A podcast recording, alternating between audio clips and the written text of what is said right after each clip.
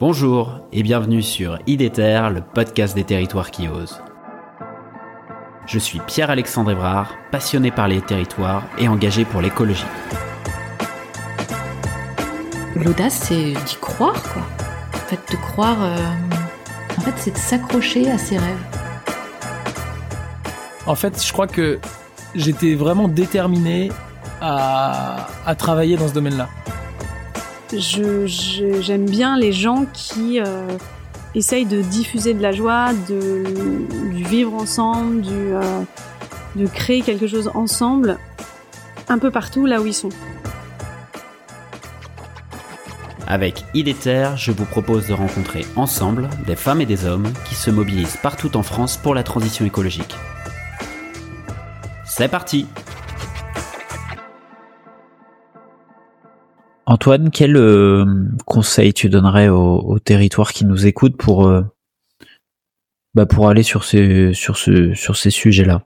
Voilà, quelques quelques conseils. Euh, moi, je mettrais un, premier conseil, c'est favoriser la transversalité dans les territoires.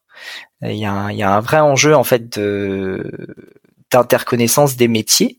Il y a, y a des métiers en fait où, où ça, enfin sur le sur un même espace, on va pas forcément avoir euh, euh, des discussions ou des échanges. hein. Nos systèmes, ils sont très en silo finalement.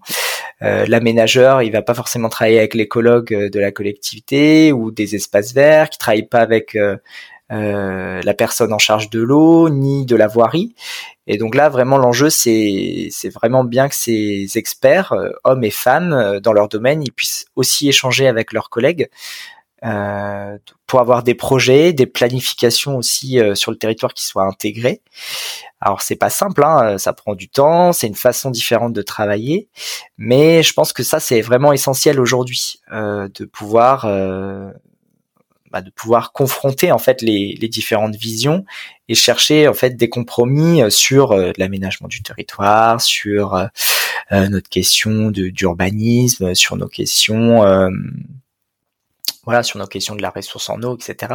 Je pense qu'il y a il y a à la fois ce volet-là de transversalité et ce volet d'acculturation en fait des différents enjeux. Aujourd'hui, on a des experts qui font très bien leur travail, euh, mais l'idée c'est aussi de comment on les fait monter en compétence sur d'autres sujets, qu'ils soient un peu plus, enfin qu'ils aient un peu plus conscience de l'ensemble des des sujets et des enjeux. Et je pense que euh, il y a un vrai, il y a un vrai vrai enjeu d'acculturation sur le sujet du climat et de la biodiversité. Hein. Euh, ça c'est c'est sûr. Et comment on met en interaction les deux. Euh, on en parle de plus en plus, hein, mais climat et biodiversité, c'est les deux jambes de la transition écologique. Et si on traite Oui. pas les, les ces deux sujets de manière transversale, en fait, on n'y arrivera pas. Donc il y a un, un de mes conseils que je pourrais donner, c'est vraiment celui-là, euh, c'est de favoriser euh, favoriser l'acculturation, l'échange, la transversalité, euh, la montée en compétences et la formation. Ça, je pense que c'est aujourd'hui c'est euh, c'est indissociable.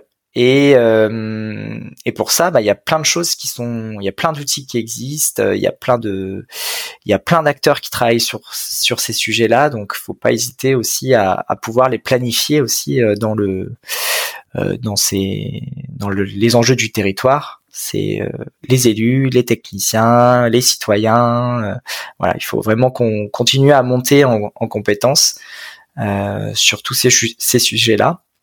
Parce que nous on est vraiment dans notre domaine nous on, on fait c'est notre quotidien. Donc pour nous ça nous paraît tellement évident en fait. Mais euh, on se rend compte euh, rapidement que bah il y a encore un gros gros besoin de sensibilisation acculturation à ces sujets là donc euh, voilà ce serait un de mes premiers euh, conseils c'est vraiment pas oublier ce- cet aspect qui est fondamental Super, vous voilà arrivé à la fin de l'épisode, j'espère que celui-ci vous a plu. Si c'est le cas, je vous encourage à le partager sur vos réseaux sociaux et à mettre 5 étoiles au podcast sur Spotify ou Apple Podcast. N'hésitez pas non plus à m'écrire ou à me proposer des sujets en m'interpellant directement sur les réseaux LinkedIn, Twitter ou Instagram. À bientôt